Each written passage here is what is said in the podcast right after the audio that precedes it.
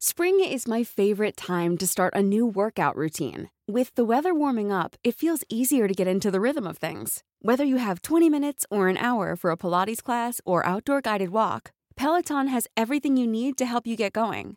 Get a head start on summer with Peloton at onepeloton.com. How would you like to look five years younger? In a clinical study, people that had volume added with Juvederm Voluma XC in the cheeks perceived themselves as looking five years younger at six months after treatment. Look younger, feel like you. Add volume for lift and contour in the cheeks with Juvederm Voluma XC. Reverse signs of aging by adding volume to smooth laugh lines with Juvederm Volure XC. For important safety information and to find a licensed specialist, visit juvederm.com. That's J U V E D E R M.com. Not for people with severe allergic reactions, allergies to lidocaine, or the proteins used in Juvederm. Common side effects include injection site redness, swelling, pain, tenderness, firmness, lumps, bumps, bruising, discoloration, or itching. There's a risk of unintentional injection into a blood vessel, which can cause vision abnormalities, blindness, stroke, temporary scabs, or scarring. Talk to a licensed specialist to find out if it's right for you. I'm Sandra, and I'm just the professional your small business was looking for. But you didn't hire me because you didn't use LinkedIn jobs. LinkedIn has professionals you can't find anywhere else, including those who aren't actively looking for a new job but might be open to the perfect role, like me. In a given month, over 70% of LinkedIn users don't visit other leading job sites. So if you're not looking on LinkedIn, you'll miss out on great candidates like Sandra. Start hiring professionals like a professional. Post your free job on linkedin.com/people today.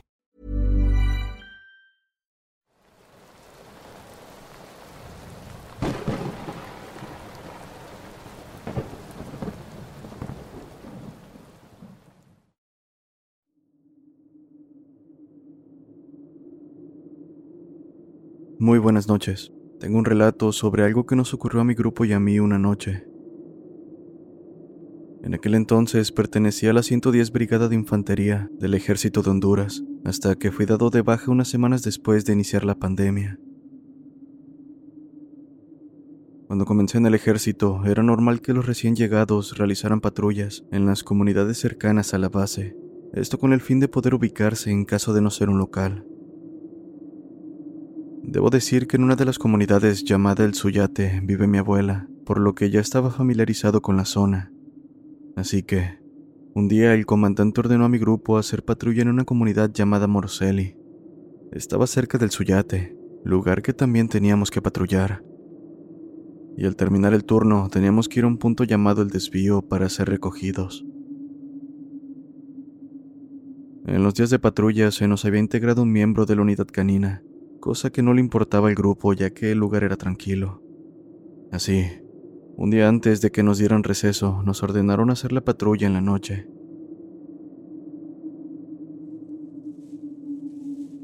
La patrulla en Moroseli fue cómoda. No había nada sospechoso fuera de lugar, así que decidimos ir al Suyate.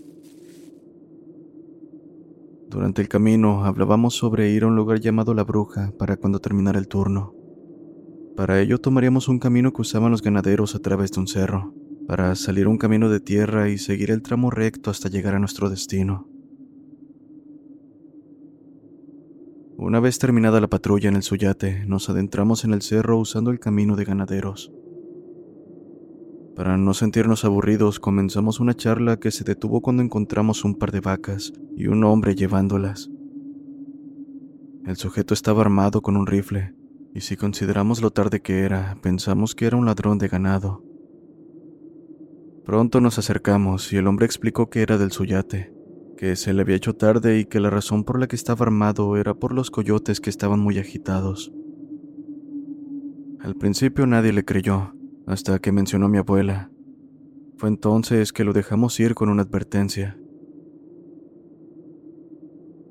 Sin más, continuamos nuestro camino pero a unos cuantos metros la perra de la unidad canina comenzó a actuar extraña. Ladraba hacia los árboles mientras temblaba, como si estuviera convulsionándose. Después escuchamos aullidos que venían más adelante de nosotros, mismos que pronto identificamos como el de coyotes, tal vez una gran cantidad de ellos. Lo primero que pensamos fue que ese había sido el motivo del estado de la perra, que para este momento se había soltado de la cadena huyendo hacia la maleza. Pero eso estaba lejos de ser la verdad. Estábamos listos para enfrentarnos a los coyotes en caso de que un disparo no los espantara.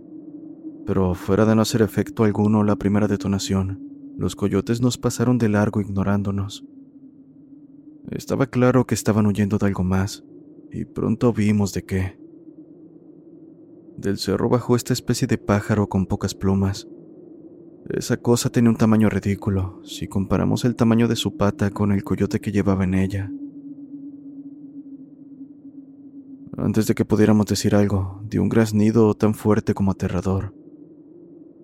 Nos congelamos apenas lo escuchamos, ni siquiera pudimos accionar nuestras armas. Apenas nos recompusimos del suceso, nos alejamos del lugar y no volvimos hasta que amaneció para buscar a la perra. Ella estaba escondida dentro de unas ramas de pinos caídos, temblorosa y viendo hacia arriba, como si esa cosa siguiera ahí.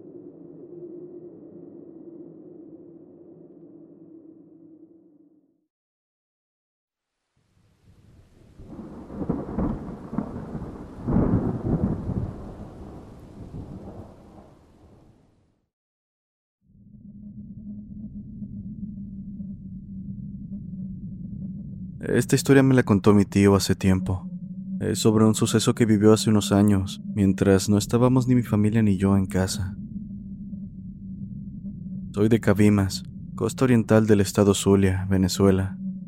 Hace un par de años o más, mi familia y yo salíamos a una fiesta, como en aquellos años era costumbre.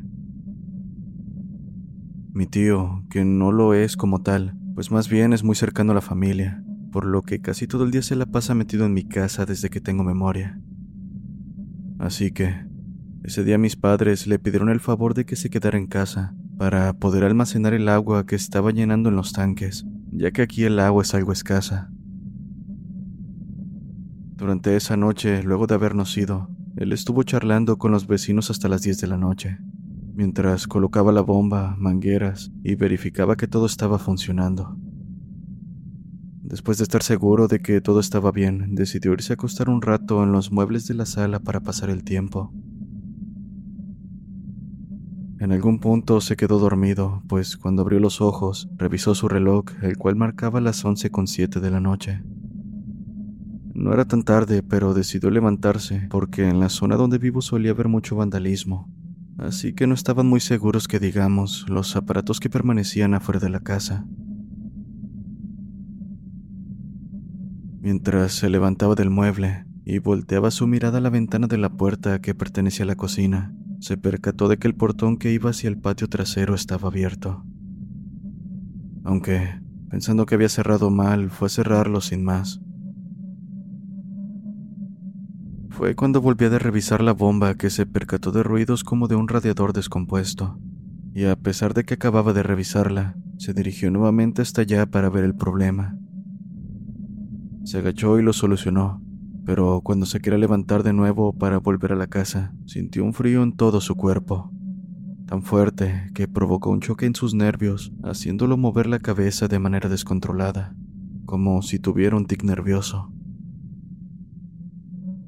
Como pudo, se levantó, y al voltear, pudo notar como un extraño cuerpo humanoide de no más de 60 o 70 centímetros de altura corría alejándose de él, hasta desaparecer en la cerca que dividía mi casa con la del vecino.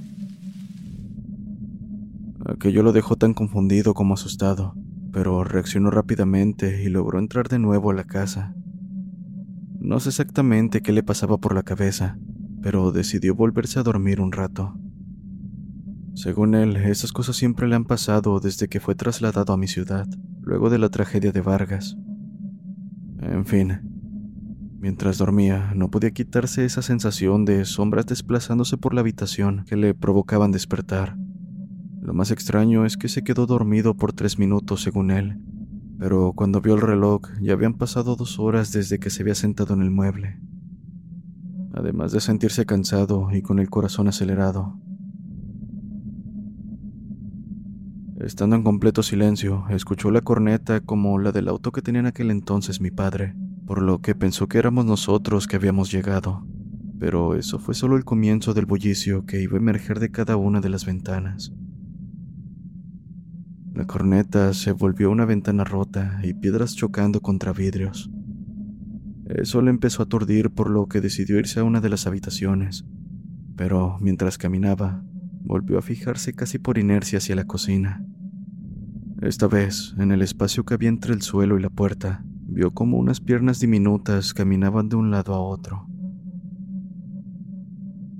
Mi tío se olvidó completamente de la bomba en ese momento y comenzó a orar en plena sala todo lo que se sabía mientras el ruido comenzó a escucharse en el techo y se hacía cada vez más fuerte, hasta que de una u otra manera, con alguna oración se detuvo todo, y mi tío se desvaneció en el piso quedándose dormido. Despertó 30 minutos después, siendo ya la una con 40 minutos, y con todas sus fuerzas, lo único que pudo hacer fue agarrar el machete que estaba en la bodega salir a recoger por lo menos la bomba para no perderla y decirle como excusa a mis padres que el agua ya se había acabado y no pudo seguir llenando los tanques. Salió y mientras recogía, trataba de no pensar en lo ocurrido, pero era inevitable. Cuando se dio cuenta, ya había recogido hasta las mangueras y todo estaba en orden. Sin embargo, cuando caminaba de vuelta a la casa, pudo notar que en el lugar donde iba uno de los bombillos del frente, se encontraba un pequeño zapato guindando en el techo. No lo pensó dos veces y entró, cerrando la puerta con todo lo que estaba a su alcance. Está de más decir que no pudo dormir bien hasta que llegamos a las 3 de la mañana, y apenas amaneció, le contó a mis padres lo sucedido quienes le preguntaron a los vecinos si habían visto o escuchado algo esa noche. Y aunque algunos escucharon o pasaron por una situación similar a la de mi tío, nadie supo que había sido eso.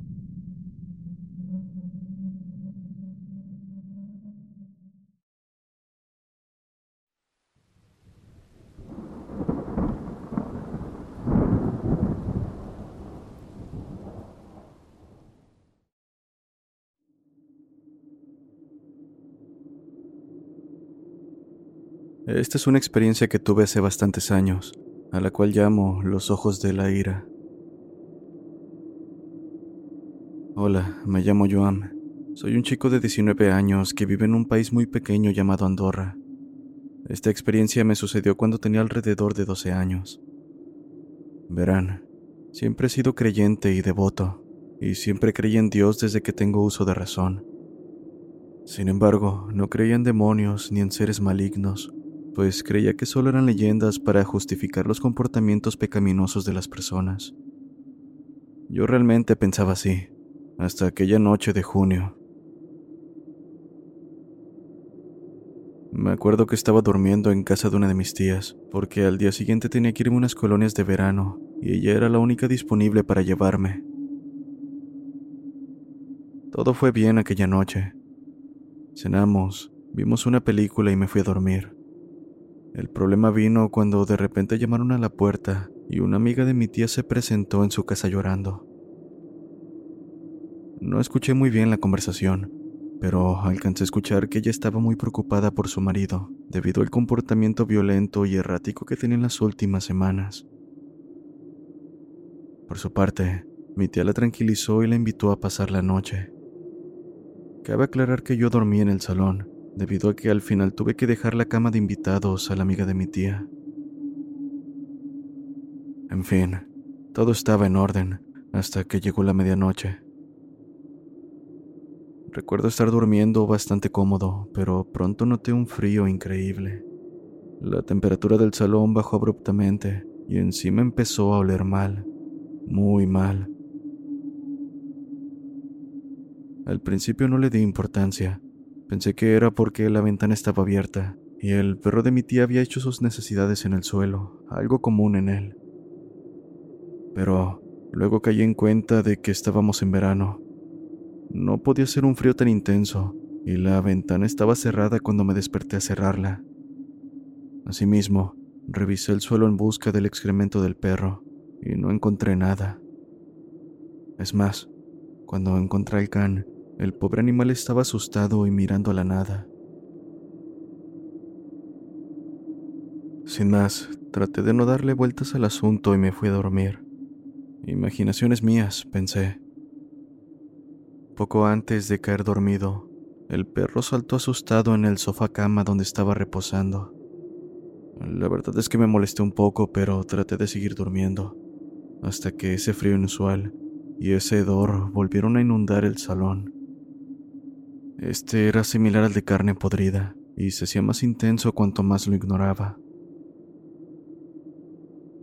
Me levanté de golpe cuando escuché que alguien o algo golpeó tres veces de forma contundente en las paredes. En ese momento estaba muy asustado. Me cubrí con la sábana e intenté ignorarlo. Sabía que era algo no humano y que no era amigable, pues por increíble que parezca, cualquier cosa que representase a Dios o al bien en esa casa temblaba hasta caerse de su lugar. Con seguridad puedo decir que en esos momentos éramos dos los que temblábamos del miedo, el perro y yo. En ese momento escuché una voz profunda, gutural, casi incomprensible detrás de la sábana. Fue entonces cuando la amiga de mi tía se presentó en el salón y dijo, lo sabía, para acto seguido empezar a rezar el rezo de las doce verdades y algún que otro salmo. Por supuesto, yo la acompañé. Rezamos tan fuerte que nuestros rezos parecían gritos. Me armé de valor y me quité la sábana. Ahí lo vi, una especie de sombra negra con ojos rojos sangre y ámbar. Esta se estremecía y gritaba con cada rezo que hacíamos. En un momento dado esa sombra desapareció y un inmenso deseo de acabar con la amiga de mi tía me invadió el cual por suerte duró poco. Al final esa cosa se fue, porque el hedor y el frío desaparecieron. Al día siguiente me acuerdo que al llegar a las colonias le comenté todo al sacerdote encargado. Él me escuchó sin interrumpir y después dijo, Hijo mío, has tenido una suerte enorme. Lo que viviste ayer fue una manifestación de algo que no pertenece a este mundo, así que dale gracias a Dios y a tu fe por seguir vivo. Por otro lado, al comentarme que te dieron ganas de acabar con la amiga de tu tía, es probable que esa entidad intentara poseerte, aprovechándose de tus heridas internas. Ahora solo queda que reces por ti y que ores por la familia de esa mujer también. Me quedé helado con cada una de sus palabras, y no era para menos, estaba más que aterrado pero al mismo tiempo muy orgulloso de mí mismo por haber sobrevivido a un encuentro así. Desde entonces voy en secreto a la iglesia para que me hagan un seguimiento y para asegurarme de que esa entidad no quede encadenada a mí. Tengo miedo, sí, pero también tengo fe, y con ella saldré adelante. En cuanto a la amiga de mi tía, recuerdo escuchar que al final se divorció de su marido, quien terminó quitándose la vida. Me la encontré en la iglesia varias veces llorando y lamentándose de que al final ese demonio o lo que fuese se terminó llevando a su marido. Me llamo Joan, un humilde creyente de 19 años, y esta es una de las muchas experiencias paranormales que he vivido y que seguro seguiré viviendo.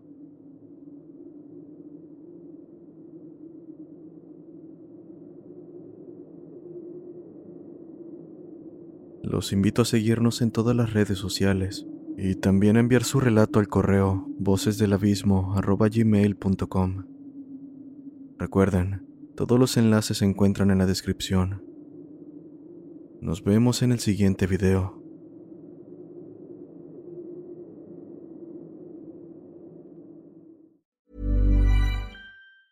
If you thought the only way to get a more defined jawline with natural looking results was through surgery, think again. Juvederm Volux XC is a non surgical injectable gel filler that improves moderate to severe loss of jawline definition and can help you achieve natural looking results with little downtime. Even better, this improved definition lasts up to one year with optimal treatment. No maintenance required. Improve jawline definition for a smooth, sculpted look with Juvederm Volux XC. For important safety information and to find a licensed specialist, visit juvederm.com. That's J U V E D E R M.com. Not for people with severe allergic reactions, allergies to lidocaine, or the proteins used in Juvederm. Common side effects include injection site redness, swelling, pain, tenderness, firmness, lumps, bumps, bruising, discoloration, or itching. There's a risk of unintentional injection into a blood vessel, which can cause vision abnormalities, blindness, stroke, temporary scabs, or scarring. Talk to a licensed specialist to find out if it's right for you.